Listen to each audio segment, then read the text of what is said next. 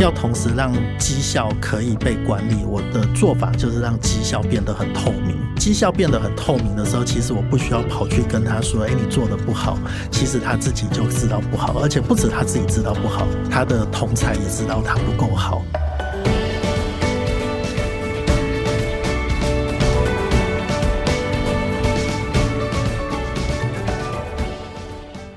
大家好，欢迎来到今天的哈佛人物面对面单元。那我们本周的主题呢是绩效管理在进化。哈，现在是年底嘛，哈，所以我们来谈谈很多公司现在都在做绩效管理，哈，来决定员工可不可以升迁啊，可不可以加薪啊，大概都是在最近这一个阶段嘛，哈。那所以一连四天呢，我的代班主持人 Even 呢已经分享了哈佛商业评论上蛮多好的文章。那今天呢，我们人物面对面单元呢，我们就邀请了一个连续创业家。哈，那我们邀请年轻人呢？哈，因为我们现在我想很多主管哈，或者很多企业家很伤脑筋，到底我们现在的年轻的世代哈，上班族他们到底要的是什么？所以我们刻意呢邀请了一个比较年轻的企业家来跟我们做分享。那他是这个创业家兄弟的共同创办人。那最近呢又再创一个业，叫拍拍圈科技的创办人郭佳琪哈，他的哥哥叫郭书琪哈，所以他们很有名的就叫创业家兄弟了哈。那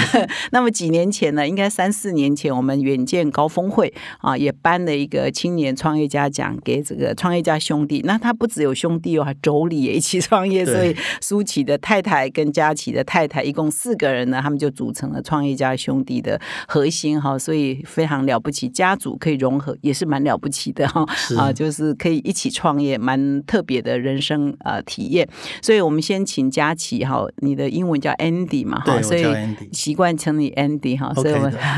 好佳琪或 Andy，那我们先请佳琪来跟听众打个招呼。大家好，我是郭佳琪，也可以叫我 Andy。好，那佳琪呢很年轻哦，现在也才四十二三岁嘛，是，对。那他也是学霸级的了哈，台大土木系哈，那后来呢到 Stanford。换领域哦，换到资工啊，对，然后呃，后来就留在戏谷工作，也在 Oracle 工作过，也在雅虎工作过，后来回台湾，那应该不到三十岁，因缘际会就跟哥哥共同创业，成立地图日记，后来卖给了美国哈 Group On 的团购公司，后来再创业就是创业家兄弟啊，松果购物啦，好几个公司叫噼噼啪啪就出来了，所以到现在为止一共创了四个公司。对，四个公司呢，二十多个不同的网络服务。对，因为每一个公司下面有好几种嘛，哈。所以，我们先从这里来聊起，就是哇，你为什么会这么热衷于创业？而且，好像每一个业创完了，就要再创下一个业，哈，这是一个 已经上瘾了吗？还是怎样？对，其实我以前在工作的时候，我自己就会做一些 side project，就是自己会写一些网站，那主要是为了好玩。所以，对我来说，这是一件很有趣的事情，就是做网站。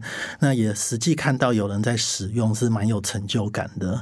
那实际会开始创业是二十七岁的时候，因缘际会，就我哥哥跟我，我们就做了地图日记。刚开始只是玩票性质，只是没想到后来它流量爆红，所以我们就开始把它变成一个认真的创业项目来做。实际开始创业之后，我发现它是一个停不下来的事情哦。就是你开始有了员工，然后有了团队之后，你没有办法哎，就就忽然间就说不做了，所以你就一直做下去。那规模做大。发现有越来越多的使用者了之后，其实会越好玩。就是你在每一个规模会遇到不同的挑战。那所以我们经过了被并购，那也经过了上柜的过程。那最近我又重新新创了一个二手精品的买卖平台，叫 p o p c h o 拍拍圈。其实每一次创业都学到很多，那也学习到前辈哦。因为创业其实是一个很辛苦也很难，那有时候有点痛苦的事情，但是是真的会上瘾的。而且还。为什么每隔一段时间就要再创一个新的？我觉得，因为这个时代变化很快哦，尤其是网络产业，你会看到每一个时间点都有它的机会。那几年前我们刚开始创业的时候，大家讲的是 Web 二点零，那今天讲的可能是 Web 三哦，就是时代一直在改变。那每一个时间点其实都会有创业的机会。那我就是那种就是心会很痒啊，就是看到哎别人在做这个，那美国有这个，那为什么台湾没有？我觉得很想很想要解决这个问题。那例如说，现在做二手精品也是看到别人在做，哎，觉得好像有机会，但台湾没有，我就很想要下来做看看。哦，所以你一直很喜欢尝鲜，可是原来做的呢？原来做就给呃其他专业机人去发我觉得对我来说，就是我觉得有些人他擅长从零做到一哦，就是开创性的把东西做出来。那有些人擅长把东西从一做到九十分，那可能是把它 grow 到一个程度。那有些人擅长是做 optimization 呢，从九十分做到一百分。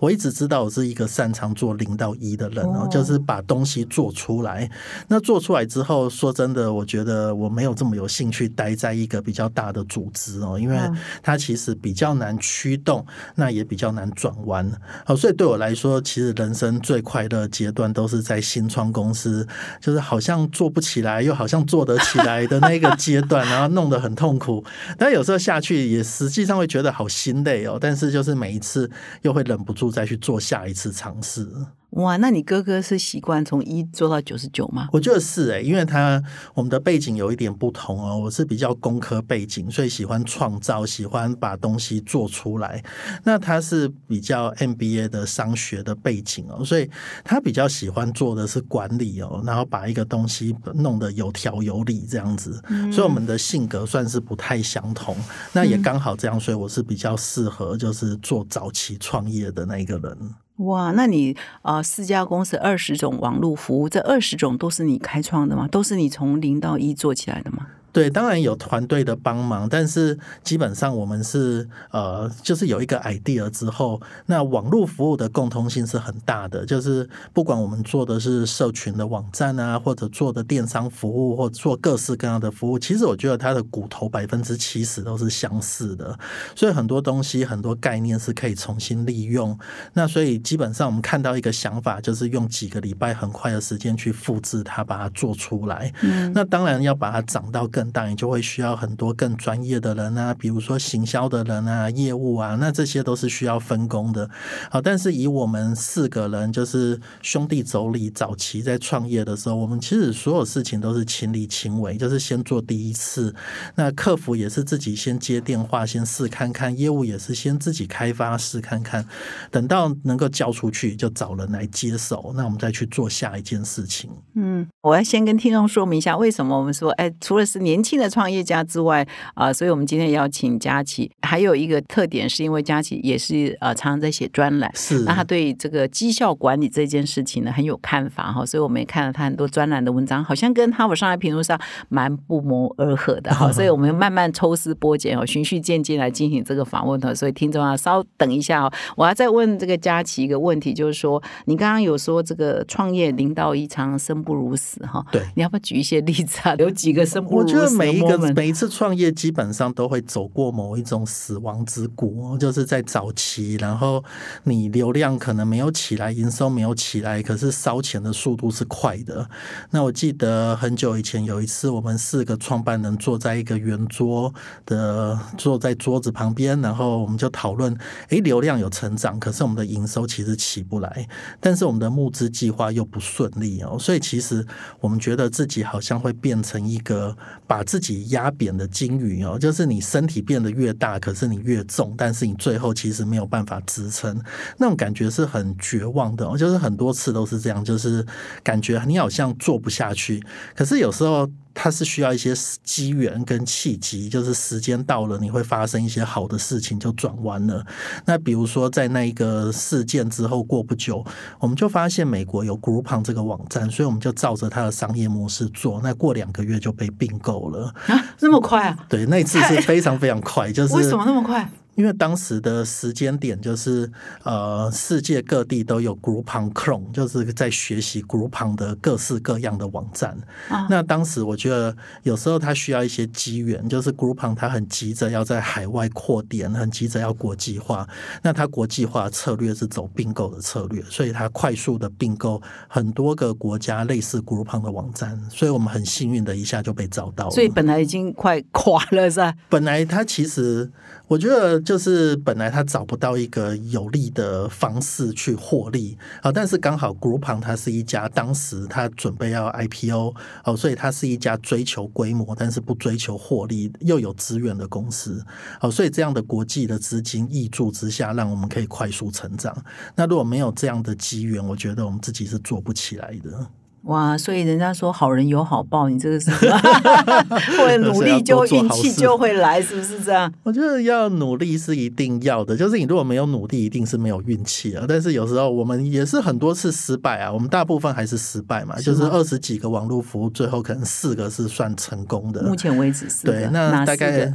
呃，生活市集、松果购物，还有像我们做 Groupon 台湾也算是成功的，这些就是有被并购或有出厂的。但是其他十几个网络服务，其实最后都是失败的，它就是找不到出路，左试也不行，右试也不行，最后就只好把它关掉了。哦，所以你现在对关掉也很稀松平常。第一次关掉的时候，想说天哪，我怎么会做一个网站做到这样？但是后来就习惯了，就知道它是一个过程。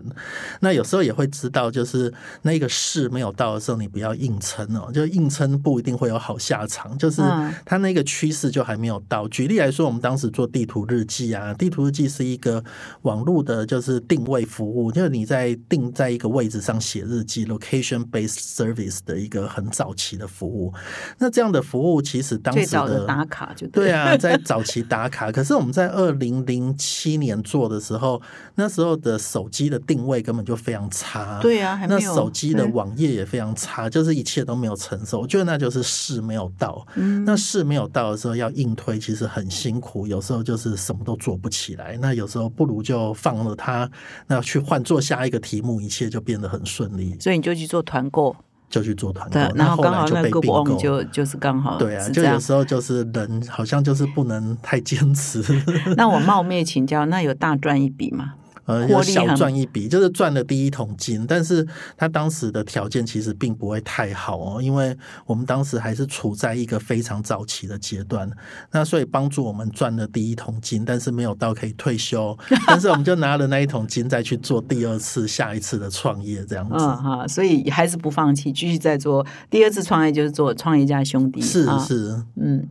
然后也很厉害啊，也有上柜啊，对不对？对，嗯，我觉得算是蛮顺利的。就是我们大概每个时候都抓到了某一些机会点哦。那以生活市集就是创业家兄弟旗下的服务来说，抓到时间点就是在那一个时代有 Facebook 红利，就 Facebook 刚起来哦，所以它的广告其实相对来说比现在便宜很多。那或者 Line 的数位广告也比现在便宜很多，所以我们当时有一个蛮有效的获客策略。你可以用便宜的价格去获得蛮多的流量。那如果你在今天此时此刻要再复制一次那一个模式是困难的，因为现在广告太贵了，再加上电商已经过度的饱和，所以每一个时间它都会有一个机会点。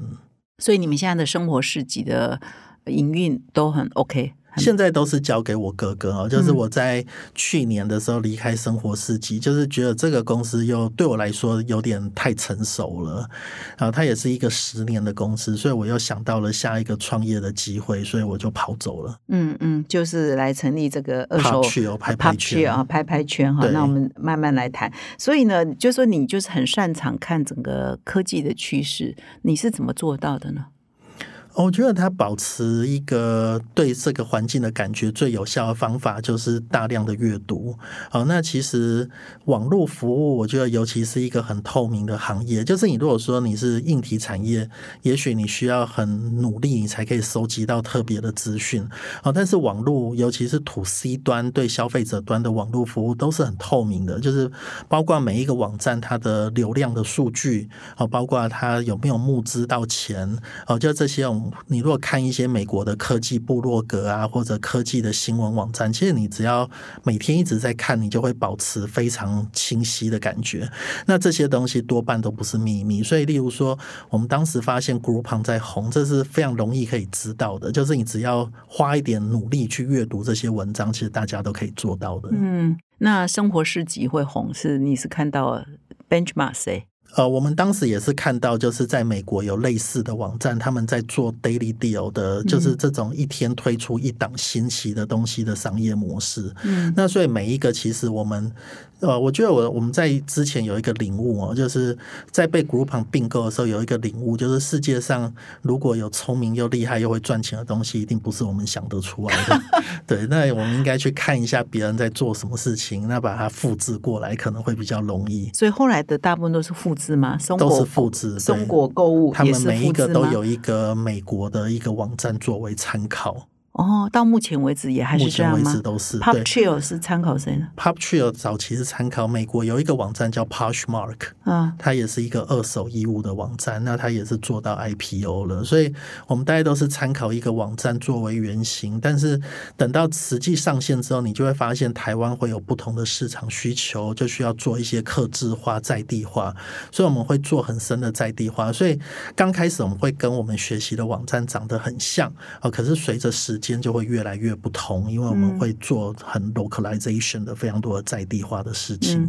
所以你都心都常常痒痒的。看到国外有什么红的 就痒了，对不对？我就常常心痒啊。就是那你太太会不会会也太太要跟你很配合的来哦？呃，我觉得因为我们算是互补，就是不管是我跟我太太，或者以前创业跟我哥哥大嫂，其实都是互补。就是很多人会说，哎，就是你同学创业很好啊，但是我们一直觉得，例如说你同科系的人创业，你就容易吵架，你容易有磨合的问题。哦，但是像我们以前四个人一起创业，我们各自有不同的背景，其实分工是很清楚的。例如说，我是负责工科的背景，而我太太她是负责行销，啊，那我大嫂是负责人事，那我哥哥是负责业务，所以其实我们不太会吵架，也没有磨合的问题。那都听彼此的意见，所以你比较工程开发，所以你比较做开发研发这一块。对，因为如果讲工程的部分，我一定讲得赢别人啊，所以就是没什么好讲的。那太太是学 marketing 的，对对，她是学 marketing。哦，那所以四个人创业不太吵架，目标都很一致。那会不会二十四小时都在谈工作？我觉得这是免不了的，就是很多人会说你要工作跟生活平衡，可是实际创业会发现平衡不了的，所以比较像是某一种融合吧，就是生活跟工作融合，两个在一起，呃，分不出谁是谁，但是你必须要保持很快乐，很快乐就是你要乐于你的工作，那再想办法再找到一些时间可以多陪家人，但是基本上工作跟生活是切不开的。那所以你曾经感受到快被金鱼压垮了。除了是做那个地图日记，对，后来被这个 Group On 并购之前那个阶段，后来还有吗？还有这种感觉吗？我觉得每一次几乎都有哎，但是有时候不是快被鲸鱼压垮，而是自己是一个小鱼，永远长不大的小鱼，像布拉提这样子，快要搁浅的，就是 就是根本流量起不来，那也是另外一种困扰啊。关掉什么让你最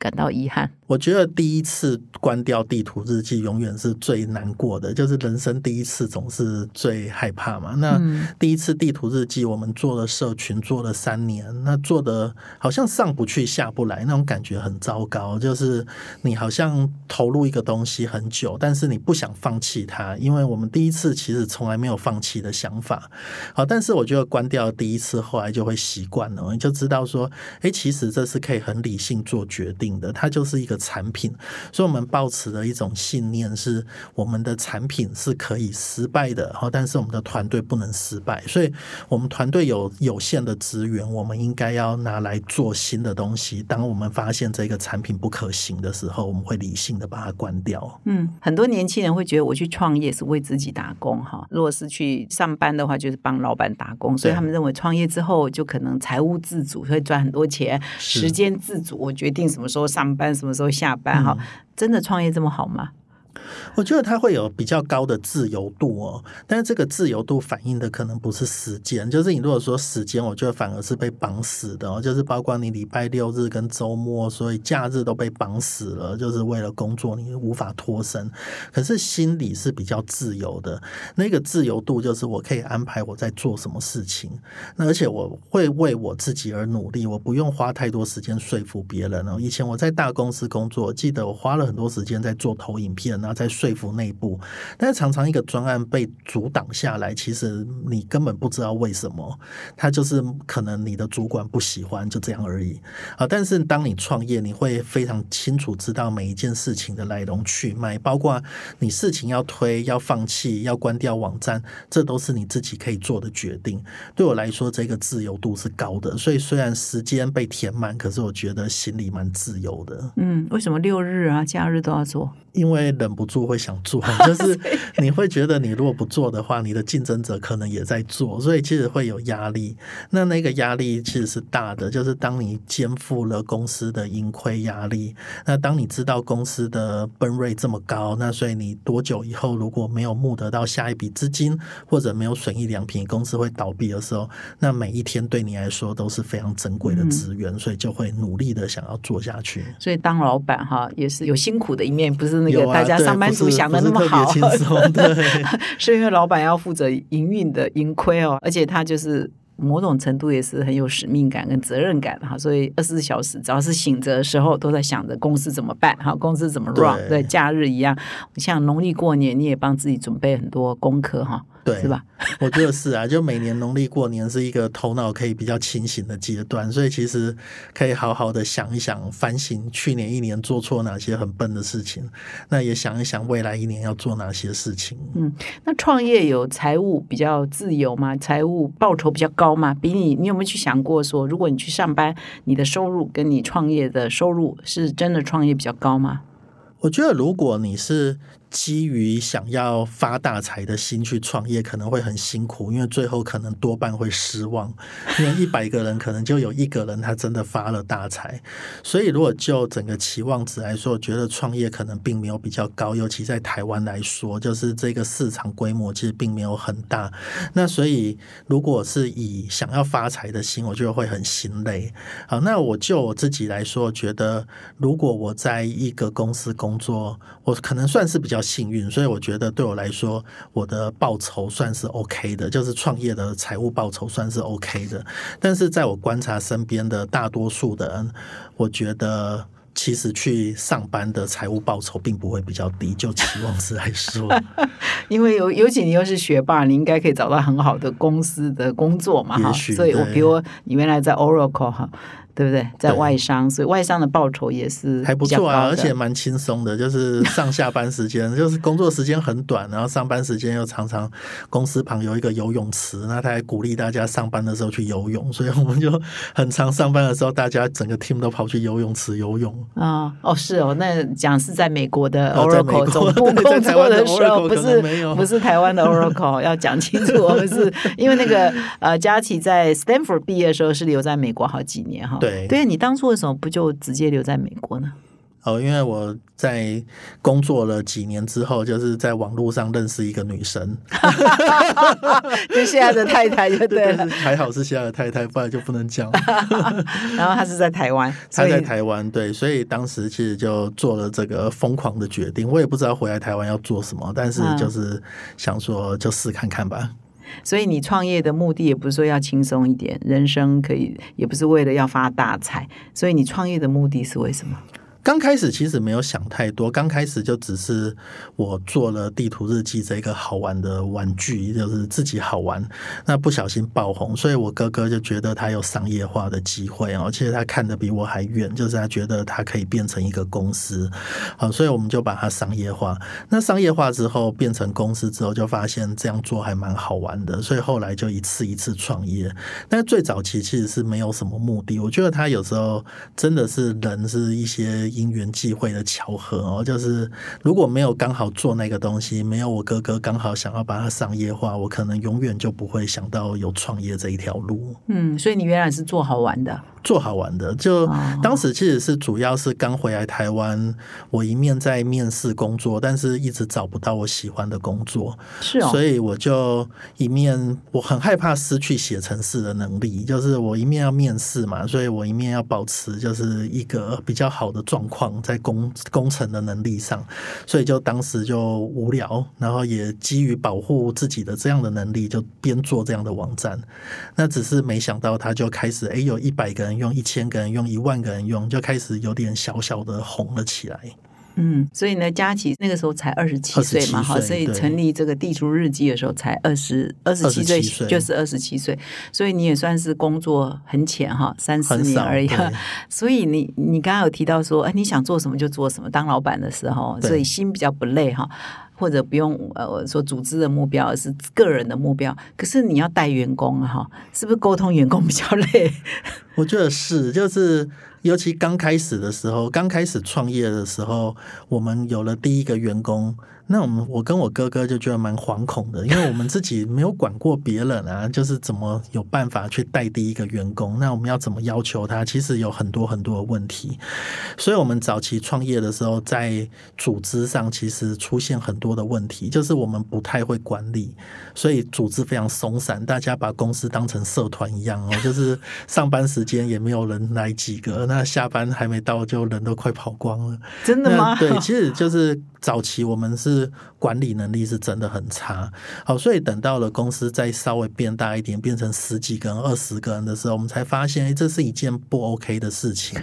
就是你组织还是要回到它必须要有组织的管理，或者我们今天谈到的绩效这些，我们早期真的都很不重视，所以尝了很多的苦头。嗯，我以为说这个白天该上班没来，大家都晚上来啊，呃，也没有，晚上也没来，因为很多人就变成说日夜颠倒，尤其是年轻人，越夜越美丽，因为很？多年轻人他们都是延续着大学的生活嘛。那大学的时候，大学的时候，你如果要翘课的时候，你通常不会跟老师说我今天不会来嘛，所以你就是默默没来。然后，所以我们也发现，大家去上班的时候，就是二十二岁的年轻人，他就默默的没有来上班。那其实他可能也不不知道用请假。他不知道要请假，就是哦他没有想过这件事情。那那个时候你人资谁来处理呢？或财务谁来处理呢？呃一开，始当时都是我的大嫂在处理。哦，，对，但是我们其实学到了很多教训啊，就是第一次创业傻傻的不知道，但是这些问题会随着组织的变大而被放大，所嗯以后来几次创业就会从很早期就注意这些事情。所以你们就呃少少去学人事、财务对是吗对对 怎，么做过，还是说好像也有很多这种专业的公司光服务新创公司做这一块？我们后来规模大一点，还是会找到一些外部的 consulting firm 来帮忙哦。嗯但是其实，在早期创业是没有这样的资源的，所以所有东西都要靠自己摸索，就是多读书、多问别人。嗯，所以你从一开始不知道怎么管人，后来怎么慢慢进化到现在还可以常常写专栏？我觉得它是随着时间还有一些经验的累积耶，就是当你每一次遇到公司遇到一个问题，那遇到问题你就会学习到一些解决的方法，因为你会付了一些学费哦，就是会有一些很痛的地方，然后所以每次，例如说，包括我们第一次 hire 错员工，那第一次要请员工离开，那第一次就是发生了员工不开心的事情，就是一次一次的，就是都会有很痛的事情。那每一次痛都是自己的一个学习机会。嗯，所以碰过哪些很痛的事情？被员工告吗？我们是没有被员工告，但是例如说我们碰过很痛的事情，像是我们从地图日记哦转型成团购的时候，地图日记是一个很有趣的服务，就大家在网站上写日记，那我们是想凝聚成一个社群，好，但是转型成 Groupon 是一个很商业化的服务，所以我们在做这个转型的时候，其实有一半的员工都愤而离开了。哦，愤而离开 愤而，离开的原因是因为他们觉失得去理想。对背弃了理想。嗯，好，就是你本来是用一个很高尚的理想说服大家加入，但是你后来去做了一个很商业化的事情，这对我们当时很多的年轻人的员工是很难接受我当初是。你的理念吸引我，对不对？对结果你会要为五斗米折腰，为了赚钱。是，所以我们后来都在，就是例如说每一次就会学到教训嘛。那这一次的教训就是，我们后来都会在每一个员工进来的时候，很清楚告诉他，我们今天只是刚好选定了这样的一个题目啊，但是我们未来可能会做别的题目啊。所以，我们今天我们是一个网络团队，那只是我们刚好选了电商这个题目，好，但是未来我们可能会看到别的新的机会啊。但是我们的目标，我们的想做的事情是用 Internet 去影响人类，去改变人类的行为。所以，当我们看到更好的题目，我们会切换。好，那当你把这件事情在一开始就讲清楚，或者在平常很多机会都跟大家讲清楚的时候，就不会有之前的问题。哦，所以你的 vision 是什么？就是说你整个创业的，不管我们你怎么创，想要用 Internet，然后能够改变台湾的很多事情。哦好，那改变事情，你可以是在电商这个产业改变，你也可以是在社群改变，可以只要能够带来正向的改变，都是我们想要影响的事情。其实我们后来尤其做了电商之后，电商是一个很需要精算的行业，它是一个规模经济的行业，那它的毛利率、净利率都非常低，所以其实你需要精算了。嗯例如说你的成本控管要非常精准，嗯好，所以它其实没有这么理想性，它是一个非常非常现实、那非常竞争的一个行业。嗯那你只要广告费用稍微没有精算啊，你可能就从获利变成亏损。嗯好，所以在这种行业的特性就是你非常数字导向，那非常的效率导向。嗯，所以你从连这个员工上下班时间啊、呃都不太知道要控制哈，从那开始到员工份额离职哈，集体离职这里都经还那还经历过什么惨痛教训？呃，我觉得像经历过很多，就是我们一开始我们也不知道要做绩效考核，嗯哦，所以我们以前我们以前唯一会做的事情，就是等到有人要来提离职的时候，我们再赶快帮他调薪。然后就是我们 唯一想到的事情就这样。那我们也不太主动帮员工调薪，也不太主动 review，因为我们一直以为大家就是一个大家庭。然后当时的想法就是这样，就是我们有共同的理念。但是后来会发现不是啊，其实就是对员工的角度来说，他也需要别人告诉他他做的好不好。那他也需要随时能够知道他多久会被 review，多久会被调薪，以及他的升迁管道。嗯那我们后来会发现，即使是很小的公司，这些东西都是要讲清楚的，不然久了以后对大家的士气都会有不好的影响。所以你最多的时候管到多少员工？两百多个，哦，那所以现在的 Pop Chair 呢？十五个，十五个哈，我们就一次一次的从零，然后放大到可能一两百个人的规模。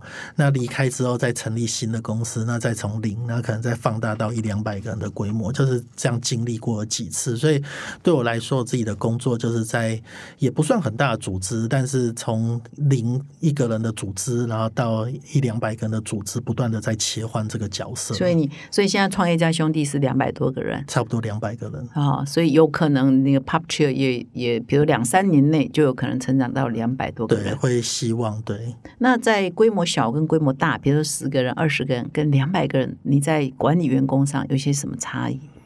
我觉得对小的组织来说，它相对是比较容易的，因为你的组织很扁平。嗯，好，所以对管理员工来说，其实你可以直接的对到每一个人说话，所以对到每一个人说话的时候，其实中间的误会就会小很多。嗯那例如说，我们要整个团队协同的合作也会容易很多，因为嗯你每一个人其实是可以直接的直接对互相沟通。好，但是组织变大的时候，我觉得有一个很痛的事情，就是你常常可可能在主管会议讲了一百次的事情，但是你去路边，然后去办公室找一个员工说：“哎，你有没有听过这件事情？”他说他没听过，你会觉得很伤心的。就是为什么你讲了一百次好像很重要的事情，可是一层一层传达下去，竟然就消失了。好，所以我觉得这是大的组织的管理的困难哦。但是我们还是可以透过一些工具或方法，就是例如说你比较长的。呃，找时间跟全公司来沟通一些事情，尤其你觉得重要的事情，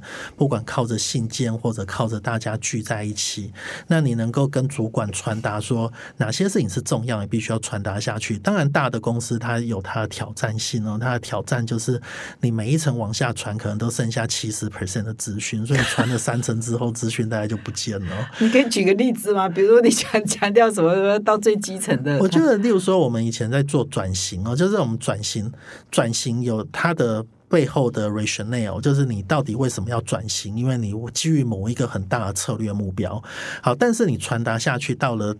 第三层之后，你可能只知道要做这件事情，但是大家觉得莫名其妙，就是这个公司为什么要做这件事情，就是没有把那个精神或者我们背后的逻辑传达下去，只传达了做法。好，但是大家其实，在尤其新时代的年轻人，他们不喜欢就是被要求、被命令说，哎，你做这件事情，可是不知道为什么，所以大家就觉得哦，公司好笨哦，就是为什么会做这些事情？但是大家不知道为什么。但是如果你有时候能够跟每一个基层的员工，能够跟他沟通整个策略性的想法，就是我们做这件事情，其实背后是有一个伟大的理由。那听完这些理由，其实大家会做得更起劲，而且大家可能会更配合。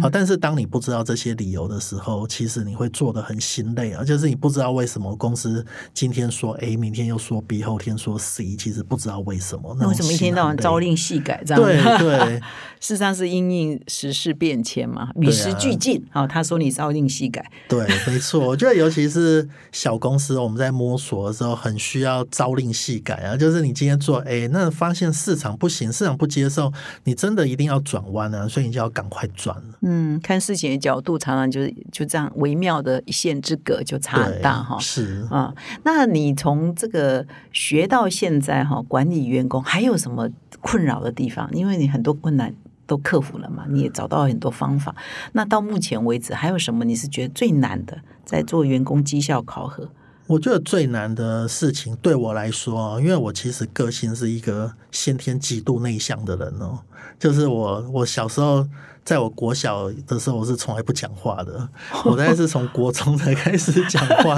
所以我在学校功课很好，功课好就是努力沉默的第一名这样啊，对对对，就是那种在班上在国小是不讲话的。那所以我是到国中的时候，有一个国文老师才跟我说，就是你应该要多讲话啊，你应该讲话的时候不可以看着自己的鞋子，你要看着对方。这是我到国中才学到的事情。是好，所以我先天的个性是非常内向，所以。对我来说，要开口去要求别人，或者要做绩效管理，或者要跟你说，哎，其实你表现的没有预期好，这是一件很痛苦、很难的事情。就是要我称赞别人都很难的，要我说别人不好，这更是难上加难。哇！啊，所以对我来说，我慢慢的找到了一种适合我的方法。那一种方法就是要同时让。绩效可以被管理，我的做法就是让绩效变得很透明。呃，绩效变得很透明的时候，其实我不需要跑去跟他说：“哎，你做的不好。”其实他自己就知道不好，而且不止他自己知道不好，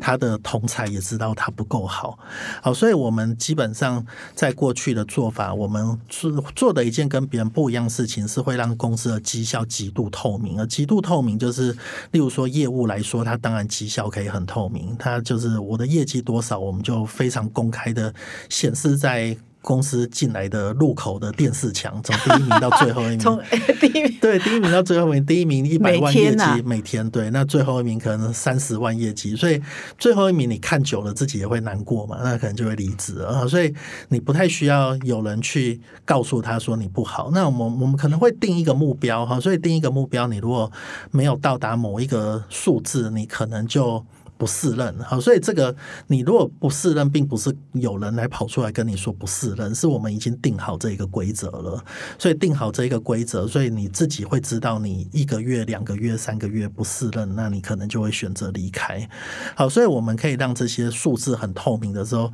会减少就是人需要介入管理的成本。那有些人会说，哎，这可能只适合业务啊，其实也不会哦，就是我们尽量让团队的所有的职务能够透明的，都是透明。的，例如说，我们可能有人在负责编辑，那编辑商品的文案，哦，那他编辑的话，他可能会有一些 KPI 啊，例如说他编辑的数量啊，他编辑的错误率啊，还有客户的满意度。所以其实多数的团队，多数的团队是可以定出某一种程度的数字 KPI，那并且让这些 KPI 非常的公开。那公开之后，其实有助于大家去管理哦，就是你还是需要一些人为的介入，但是人为。介入是少的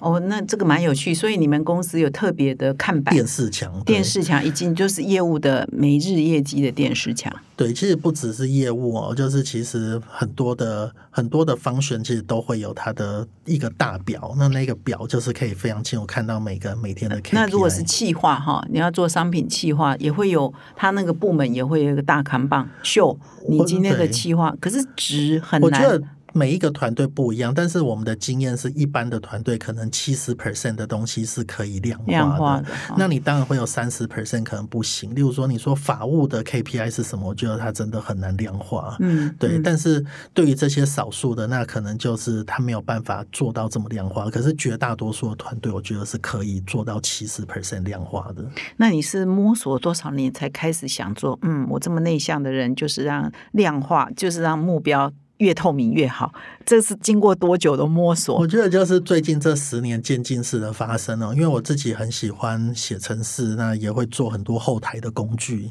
那后台的工具，例如说，我今天可能我自己会基于好奇想说，诶，例如说大家今天客服一个人到底都回了多少信？那我可能就会写一个程式做出一个报表。那做出这个报表之后，后来就想说，诶，那我自己看，那不如分享给大家看。本来想说大家会不会会不会不不喜欢看到这些，但是发现现在的年轻人其实很喜欢这样子哦，就是他们会喜欢。透明，好，就是公司不要有什么事情瞒着他们。所以，如果你的绩效不好，他也希望知道我到底要怎么改进。他是喜欢正向回馈，或者有些人给他正面的，就是不管是正向负向，就是你有建设性的意见，他都想要听到。好，所以我们后来会发现说，其实把这些数字公开啊，其实对于团队来说也是正面的。即使你今天表现不好，你还是会希望看到这些数字，就是能够让自己有改进的机会。所以佳琪有一个优势哈，有一个专长是我们这大多数人没有 自己写程式哈。我要考核你的表现如何，my code，我就可以自己跑出一个报表来。对，我觉得尤其因为有这样的专长，再加上刚好是在一个非常数位化的产业，所以刚好可以做这件事。就是我们所有的人基本上工作都是在电脑前做的，所以其实他每做的任何事情都会留下轨迹啊，所以有很多东西可以做成报表来看。所以这样之后，你就可以克服你这个腼腆的个性啊。就因为基本上管理就变得非常容易，就是你每一个部门，其实你不需要用很主观的方法去评鉴每一个人的表现。当然，有一些东西，我觉得像团队合作啊，或者向心力这些，你是非常直化的，你还是必须要用直化的方式去评鉴。哦，但是有更多的东西是可以量化的。那你怎么克服说，诶，这个是王牌业务员？可是呢，他就是不跟人家合作，他地盘观念很重，常常很多 A E 是这样嘛，业务是这样，哎，我的啊地域范围，然后不跟人家合作，怕别人赢过他，然后就是团队精神不好的，这个是没有办法量化的，你怎么克服呢？这种 OK，问我们以前也有这样的问题哦，那我们也是想过说，哎，到底该怎么办？那后来解决的方法，其实我觉得还蛮容易的，就是赋予给他一个更高的任务。叫他那这带团队啊、个任务就是他可能也不能完全带团队，因为对于一个王牌业务，你不会想要让他变主管哦。就是当他不是在第一线的业务，其实他做的不一定，他不一定会是一个好的主管。那他也失去了时间去处理他本来日常的业务。好，所以我们会给他一个目目标，就是给他带新人，例如说给他比较好的职称，他可能变成业务主任。啊，那他的职目标包括带新人，那有一部分的奖金可能来自于整个团队的奖金。那通常这些东西，他会激励到他哦，就是除了有呃业务的部分奖金之外，那另外就是他被赋予一个更高的使命。那我觉得人其实不完全是为金钱而工作，其实很多时候是为了使命而工作。那当他知道他的使命在公司的价值，包括他要培育新人，以及这一个团队新人的业绩都跟他有关的时候，其实有时候会带来蛮正向的影响哦。那在我们的经验当中，其实他最后要的不一定是那个财务的报酬，他要的是一种心理的感觉，还有他在公司的归属感、归属感，以及公司看到他确实有这样的能力可以带团队。那如果还是不行呢？比如说他们都欺负新人，或者是说新人的业绩都是他的，反正就是自私了哈。我们看到也蛮多自私的对，其实如果对我们来说，当我们有这样的问题，我们可能优先想到的是他可能不适任在这个团队了。那我们其实，在团队里面，你会有一些明星的业务员或者明星的工程师，可是他就是跟团队很处不来，甚至他的存在可能伤害到团队的其他人的时候，我们会优先选择让他离开。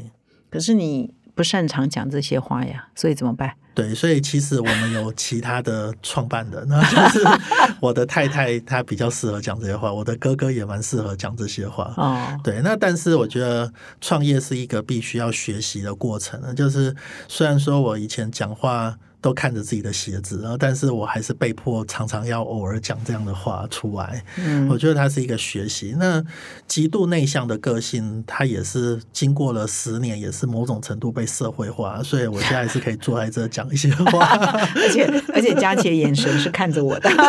对，没有看着桌子或 看着鞋子，没有没有没有这样。那我们这一周呢，《哈佛商业评论》上的文章就是特别提到说，绩效管理在进化，特别提到说我们在做绩效管理。你不要只看业绩的目标嘛，只看量化的数字，还要看其他的构面呢，包括说价值观啊、使命感啊，或者是说团队合作的精神。对这一系列的文章，你有一些什么看法？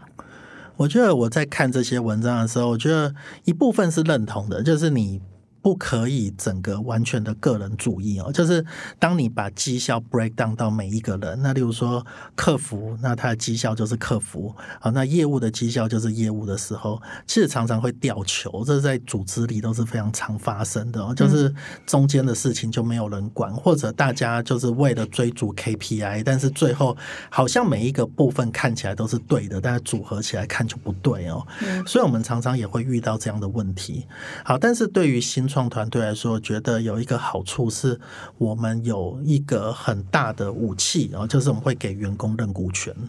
对，那员工认股权某种程度就补足了这一个事情哦，就是你虽然有个人的绩效，可是大家都知道，我们公司如果成功了，对于大家有非常直接的好处。那这是比较大型的公司，可能有时候比较困难的哦，就是你比较难拿，比较难拿出这么多员工认股权发给员工哦。但对于新创公司，我觉得这是我们一次一次创业一个很关键的事情哦，就是我们有给员工认股权。好，那这样的认股权其实是非常实际，可以激励大家。你可以发现，客服他就是非常努力的在服务自己的客人，并且他会非常努力的帮助业务或帮助工程师，因为他心里有一个更高的目标，就是公司要成功。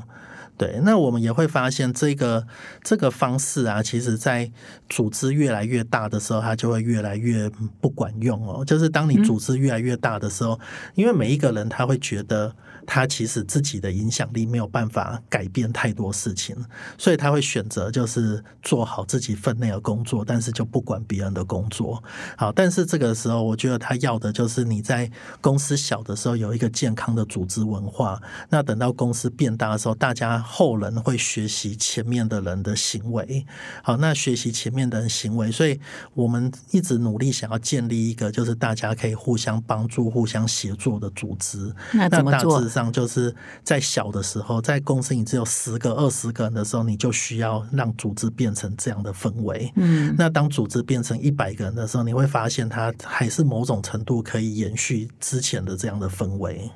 所以员工认股权，你会保留多少比例给员工认股？我们大概每一次增资的时候，都会 allocate 可能十五 percent 的左右的额度，所以就是大概你可以想象，大概公司就是随时都有十五个 percent 是在员工的手上。那这些基本上员工是不需要出钱的，就是他等到有一天，就是如果公司有好的事情发生，例如说被并购啊，或者要上柜的时候，那这时候他们才需要拿钱出来，但是他可以很快的就。是很快的买进再卖出，所以赚取那个价差。嗯，所以已经有几波这样了，两波。我们在 Group 的时候发生过一次，那在生活市集跟松果购物又各发生一次，所以目前有发生过三次。就是早期的员工，就是尤其你可能前五位员工吧，就是最早期的员工。那我觉得这个是蛮正向的，就是因为我们第一次在做这件事情的时候，其实没有人在意哦，就大家拿到了一张认股权，那就把它放在抽屉，那想说这。这样应该没什么用吧？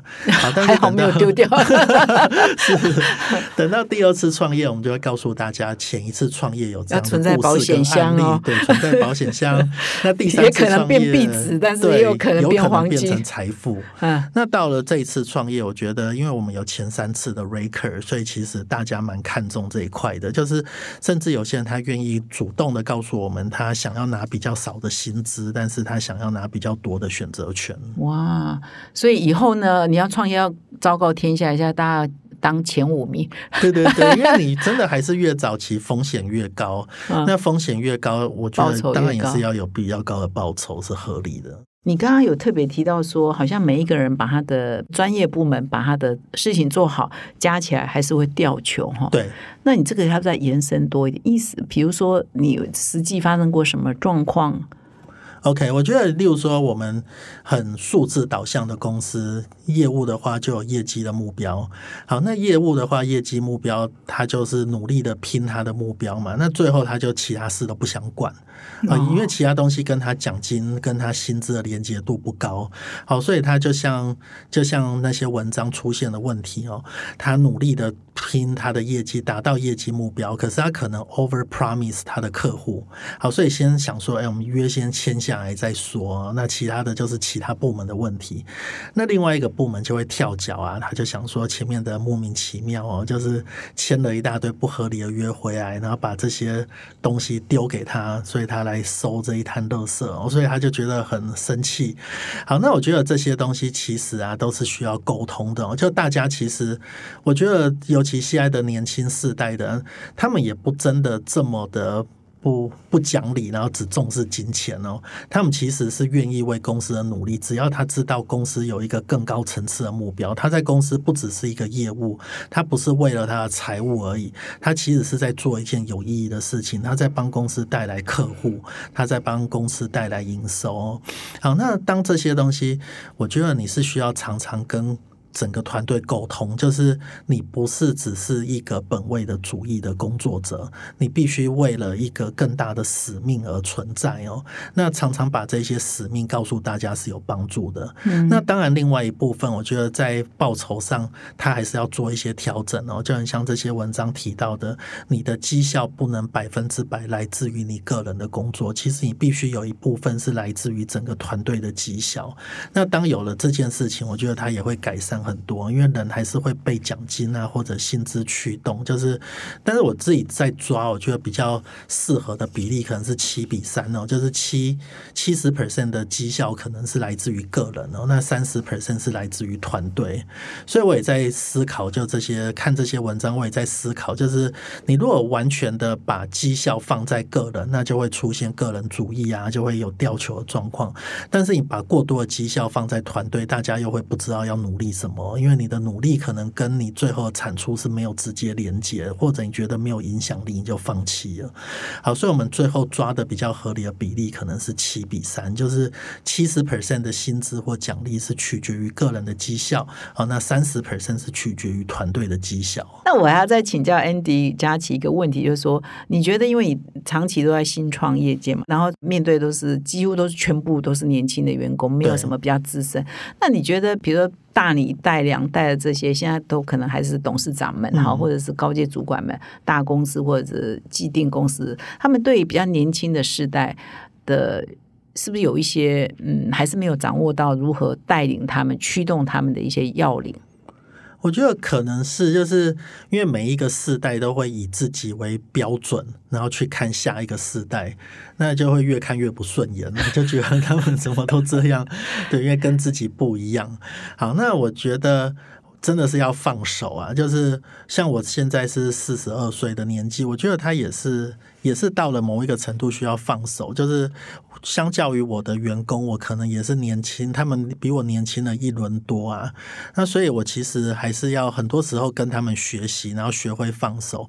给他们空间。这个可能也是蛮重要的。那我们新的主管，我觉得我们一直努力要当一个。尊重年轻人，也给年轻人舞台跟机会的公司，所以我们很愿意提拔年轻人，很愿意给年轻人机会。那也会发现，当你给他机会的时候，其实他不会辜负你，他会做得很好哦。就是他们会有极佳的创意跟极佳的行动力。那当然，你必须要尊重他们在一些工作上的要求，例如说他们想要 work from home，就让他 work from home。那他们想要比较弹性的公司，他们想要生活工作的平衡，那这是可能这个这个世代的人他们会要求的事情，那么也必须要接受，不然你就找不到好的人才。好，所以当你接受这些事情，然后给予他们空间跟舞台，其实会发现他们会给你足够的回报。嗯，所以你你有时候什么工作与生活平衡，我都不能平衡，我自己不能平衡，但是我必须要接受，就是别人是需要平衡的。你会不会机会教育一下，很难平衡，好不好？对我我自己是很难平衡，但是我觉得现在年轻人都平衡的还蛮好的，是吗？下班他们就不见了，六点半过后的波浪啊，剩下老板一个人在打工，这样对，但是。本来想说，哎，是不是我们公司出了什么问题？后来发现问一问，大家公司都是这样，就觉得蛮安慰的。因为老板聚在一起，相濡以沫。对。那我再来请教一下，就是说你现在也很擅长于发掘未来呃正在做的呃趋势是什么，然后把它引进台湾。所以你做这个拍拍圈哈，对，是当初是美国的一个网站启发你嘛？那现在做到现在的状况怎样？对，我们是今年一月的时候上线的，那到现在大概十一个月的时间。OK，那当时也是看到，就是在例如说，不管是 Google Play 啊或 App Store 的排行榜，在美国、欧洲、日本，其实 resale 就是转售都是很大的一块哦。那转售讲的就是。把一些闲置的东西在交易，那这些东西，尤其是在发展中国家或者已开发国家，其实会越来越兴盛。那主要是因为大家都有很多闲置的东西，那多数都还在不错的经济状态，所以我们当时就看到有很多这种二手的交易啊，可能是奢侈品，可能是球鞋，可能是车子。那衡量一下就觉得，哎，其实二手品、二手的衣物、时尚或者是精品，是一个还没有被开发的领域。那对我们来说，我们现在是转型做二手精品，因为发现精品的整个客单价实在高太多，就是它经济价值也好太多。二手衣物的一般的二手衣物的价值太低了，那在考量它的运费成本呢，它其实成本结构是有很大的问题的。以二手衣物来说，所以做了二手精品之后，其实现在的状况还不错，就每个月都还是飞快的起飞哦，就是营业额成长多少？每个月每个月现在可能可以成。涨五十到一百 percent，那我们现在每个月的交易额大概是在六百万左右，其实还是一个很早期的阶段。就是以电商来说，它规模很小，但是以成长的 momentum 来说，它是强劲的。哇！所以有看到就是整个 traction 刚产生，就是有看到它转型成二手精品之后，大家确实有这个需求。那我们做的一件比较特别的事情是，二手精品大家最痛的事情是怕买到假货。好，所以我们有一个服务叫安心购。那安心购的服务就是买家勾选安心购之后，卖家不是直接寄给他，卖家是寄给平台先做鉴定。好，所以我们会鉴定这个东西，这个 LV 包包，这个 Chanel 包包是不是真的？那是真的之后才寄给买家，所以就是解决了市场上目前的一个很大的痛点。那可是传统的，已经之前不是也蛮多二手。精品店吗？所以只是它没有变电商平台化，以前就是单店单店是差在这单店单店，所以你一家店呢，因为你的平数有限，还有你库存的量有限，所以一般的店大概是在三百到五百个品项。好。但是我们网站上有十万个品项，所以你的 collection 就是你的商品数会多很多可以选择。那我们是走一个平台的概念，所以上面也很多这些二手店上来开店。那台湾大概是有一百。百家左右巨规模的二手精品店，好，但是每一家都很零散，那商品数比较少，所以我们想要做一个大的平台，那把这些东西从线下搬到线上。所以我也真的是很佩服佳琪，这样一而再再而三经历这零到一的过程，都地上爬。你刚刚的很多些，所以最惨，那么地上爬被鲸鱼压，还有什么？我觉得一直都是很辛苦。就是你如果回头看二零零七年到现在，大家可能会觉得说，哎，好像蛮顺利的啊。但是其实七十 percent 的时间都在一个很低落的状态。对，那低落的时候，我觉得就是要自己调试啊。像我会把。工作的低潮，想办法跟家里尽量还是要切割，呃，就是你不能把工作的低潮带离开办公室，然后带到家里，因为七十 percent 时间可能都是在低潮。那你低潮，你太太也一样低潮啊？你们共同创业，所以家里怎么可能？所以我们回到家，就是还是要表现出开心的一面。像我们有两个孩子，那都还在念国小啊，就还蛮小的，所以就是还是要努力的陪伴他们，那不要让他们受到公司的起伏的影响，就 也是一个很困难的事情，但在努力中。所以我们的访谈谈呢，到现在已经啊、渐渐的要呃接近尾声哈。我们上个礼拜呢啊、访谈的是詹义健哈，你是不是听了他的访问？对啊人物面对面，他也是失败多于成功，所以你在对听他的访问，会不会想到 嗯，我们做创业的，其实外面外面看我们好像很有知名度哈，名气很高哈，到处都在写专栏。事实上，我们的苦很少人看得到，失败多于成功的。确，呃，因为我本来就跟他还蛮熟的，所以我大概也了解他的经历。那我可以体会他讲的哦，就是你在整个过程，其实你会就像会心痒痒的，一次想要做。更多的事情，所以你会看到我跟他可能的共同特性，就是在十几年的时间，然后切换了很多不同的角色跟工作。那这也是我蛮有感的。那另外就是失败的时候一定是多于成功的，但是在那一些很低落的状态下，你就是要能够自己调试。嗯，好，那我们啊、呃今天的访谈就慢慢接近尾声。那针对今天我们谈绩效管理再进化，你还有没有什么要补充的？我没有问到，你有我觉得基本？上啊，就是对于这些，我觉得它是没有标准答案的，就是每一个公司它必须找到一个适当的方法。那有时候有些像我们过去刚开始会犯的错误，也是诶看到这个好，那我们就套用这个，然后看到那个好，听到 OK 啊好，那我们就赶快弄 OK 啊，然后用到什么就听到什么就用什么。好，但是有时候我觉得它是。你要为你的公司找到一个你自己适合的东西，可能是重要的。那对我们来说，我刚刚讲的，我们公司找到的可能就是让绩效更透明化，然后让大家可以自主的管理、自主的评鉴，知道自己的表现。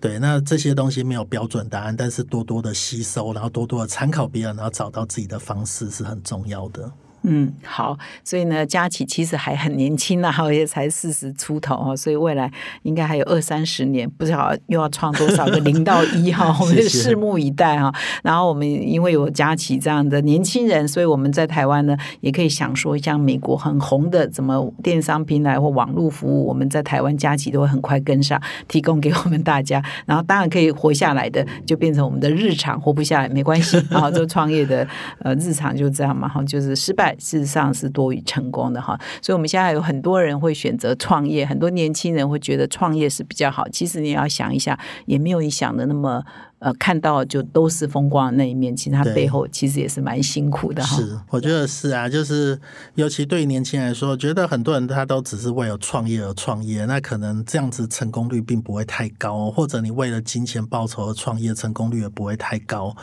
那也没有人可以逼别人创业，所以被逼着创业也不会成功。所以除非你真的很有热情，你真的很想做，那就赶快去做嗯啊！但是我觉得也不需要。鼓励每一个人都去创业，因为也不是每一个人都适合，因为是它其实真的是一条蛮辛苦的路。是我们今天呢，非常谢谢佳琪呢，那在这个十二月底哈，抽空来到我们的节目现场。那我相信这个今天谈的，不管是谈你个人的创业史哈，或者是谈你怎么跟员工的呃鼓舞员工这个绩效管理，我想我个人收获很多了，我相信我们的听众也收获很多。谢谢。哈，那所以我们再一次谢谢佳琪来到我们的今天的节目现场，那也谢谢各位听众的收听，我们下个礼拜再相会，谢谢，谢谢大家，谢谢。谢谢。